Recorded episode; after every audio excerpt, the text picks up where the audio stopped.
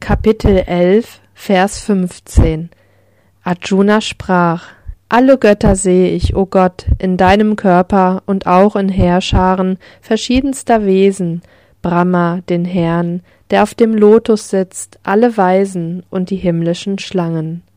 Erläuterung von Swami Shivananda Arjuna beschreibt seine Erfahrung der kosmischen Gestalt in diesem und in den folgenden Versen 15 bis 31.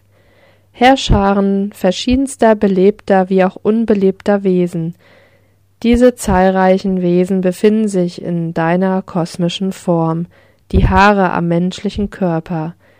Brahma mit den vier Gesichtern, der Herr aller Geschöpfe, sitzt im Zentrum des Erdlotus am Meru, der sozusagen der Thalamus der Erdlotus ist